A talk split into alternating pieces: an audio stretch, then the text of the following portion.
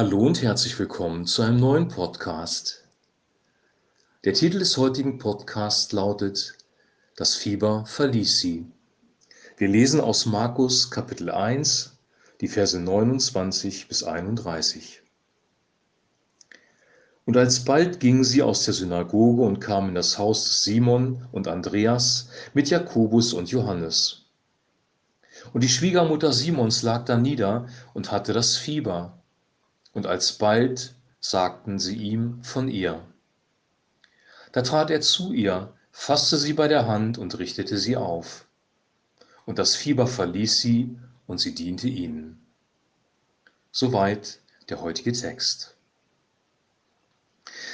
Gestern und vorgestern im Podcast haben wir von dem Synagogengottesdienst gehört, dass Jesus dort in Vollmacht gepredigt hat und einen dämonisch Belasteten freigesetzt hat. Und jetzt kommen sie aus der Synagoge zurück und kehren in das Haus von Simon Petrus ein, wahrscheinlich um Mittag zu essen.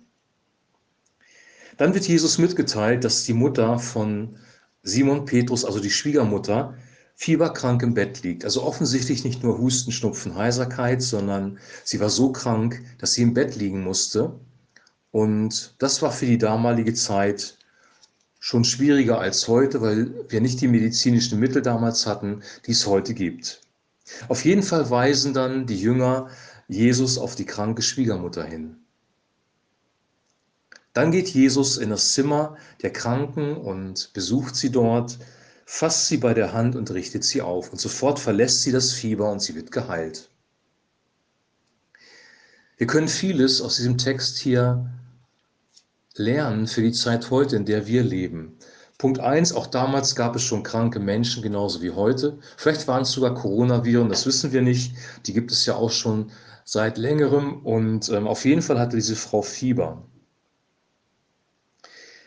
Die der Schwiegersohn und die anderen Jünger kümmern sich um die Frau. Sie weisen Jesus darauf hin. Und das könnte man durchaus mit dem heutigen Gebet äh, vergleichen. Wenn wir jemanden haben in unserer Gemeinde, in unserer Familie, der erkrankt ist, dann gehen wir ins Gebet und bitten Gott, dass er diese Person heilt. Wir weisen ihn auf die Krankheit hin. Also wir können heute genau das Gleiche tun, nämlich an Jesus appellieren, dass er dieser Person hilft. Jesus macht das dann wirklich. Er besucht diese Person, er ist präsent, er kommt in das Zimmer dieser Frau und fasst sie an der Hand an. Er berührt sie und richtet sie auf.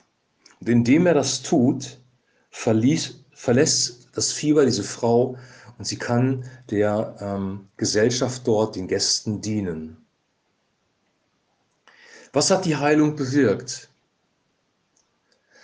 Ich habe gestern schon darüber gesprochen, dass es nicht um Formeln geht, dass es nicht darum geht, dass wir ähm, bestimmte religiöse Rituale oder Praktiken vollziehen, wenn wir böse Geister austreiben müssen. Und hier bei der Heilung ist es offensichtlich ähnlich. Hier werden keine religiösen Riten praktiziert. Jesus spricht nicht mal ein Gebet, sondern er berührt sie einfach, er fasst sie an der Hand an, richtet sie auf und sofort ist sie wiederhergestellt. Nicht das Gebet halt diese Frau, sondern die Berührung durch Christus. Jesus Christus das Leben selber und da, wo er Menschen berührt, da werden diese Menschen verändert, wiederhergestellt und auch gesund. Das geschieht hier bei dieser Frau. Also die Heilung geschieht durch die Präsenz von Jesus Christus. Er ist derjenige, aus dem die Heilung fließt, von dem die Heilung ausstrahlt, der die Heilung letzten Endes bringt. Wieder übertragen auf die heutige Zeit bedeutet das, dass wir auch heute damit rechnen können, dass wir Heilung erleben, weil Jesus sagt, ich bin bei euch alle Tage. Christus hat seinen Nachfolgern versprochen, alle Tage, also bis ans Lebenende, bei ihnen zu sein. Wir wissen, dass er schon zu Lebzeiten der Jünger gekreuzigt worden ist und in den Himmel aufgefahren ist. Und deswegen ist die Frage, wie das gemeint ist. Und es gibt eigentlich nur eine Erklärung dafür, nämlich, dass er hier den Heiligen Geist meint. Ich und der Vater, wir werden Wohnung nehmen bei euch. Und das ist die Präsenz des Heiligen Geistes in unserem Leben. Wenn wir diese Gesamtsituation jetzt auf uns übertragen, bedeutet das Folgendes. Wenn jemand krank ist, braucht er Menschen, die für ihn zu Gott gehen und Gott bitten, dass er ihn heilt. Das nennen wir Gebet. Wenn wir gebetet haben, sollten wir real davon ausgehen, dass Gott unsere Gebete erhört und dass er real präsent ist durch seinen Heiligen Geist, dass er den Kranken dann wirklich besucht. Der Geist Gottes berührt auch heute Menschen, für die wir beten. Und wenn der Heilige Geist Menschen berührt, geschieht Veränderung und Heilung. Wenn wir heute mit Kranken zu tun haben, mit dämonisch Belasteten zu tun haben, mit Menschen in Nöten zu tun haben, geht es nicht in erster Linie um die Worte, die wir sprechen oder um religiöse Rituale oder magische Praktiken oder um Zauberformeln, sondern es geht um die Präsenz Gottes, um die Präsenz des Heiligen Geistes. Das Wichtigste für eine Heilung, für eine Freisetzung, für eine Veränderung, für die Lösung von Eheproblemen, für wirtschaftliche Nöte, das Wichtigste ist nicht das, was wir sprechen, das Wichtigste ist die Präsenz des Heiligen Geistes, die Präsenz Gottes. Die Präsenz Gottes heilt. Wir sehen das in dieser Geschichte, wir sehen es auch bei der blutflüssigen Frau, die nur das Gewand von Jesus berührt und sofort geheilt wird. Da, wo wir Christus berühren, da, wo wir eine Begegnung haben mit dem Heiligen Geist, da geschieht etwas. Deswegen ist diese wunderbare Geschichte nicht nur gut für diese Frau, die tatsächlich geheilt worden ist, sondern sie ist auch gut für uns, die wir diese Geschichte lesen, weil diese Prinzipien immer noch gelten.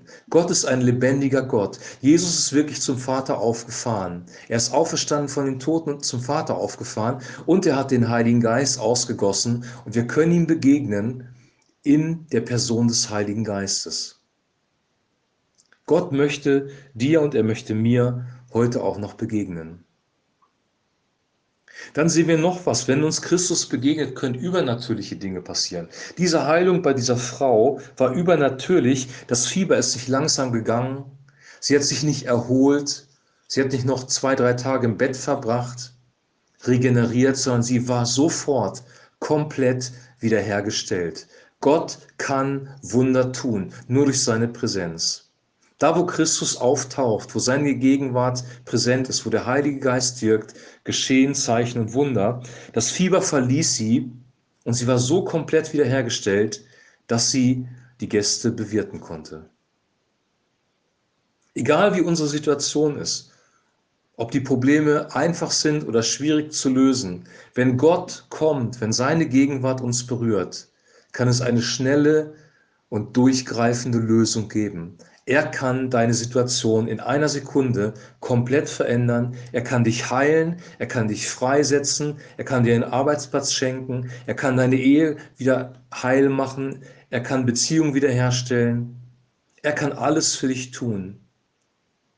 Er kann dich berühren und komplett erneuern. Die Grundvoraussetzung von unserer Seite ist eigentlich, dass wir ihm vertrauen, dass wir ihm glauben. Die Jünger haben Jesus vertraut, deswegen haben sie ihn angesprochen. Und dann hat er agiert und dieser Frau geholfen. In Markus Kapitel 2 werden wir ähm, interessanterweise eine Geschichte lesen, wo auch vier Leute einen Gelähmten zu Jesus bringen und wo das gleiche Prinzip sichtbar wird. Diese Geschichte ist dann im nächsten Kapitel verortet. Für heute erstmal diese Geschichte von ähm, von der Schwiegermutter von Simon Petrus.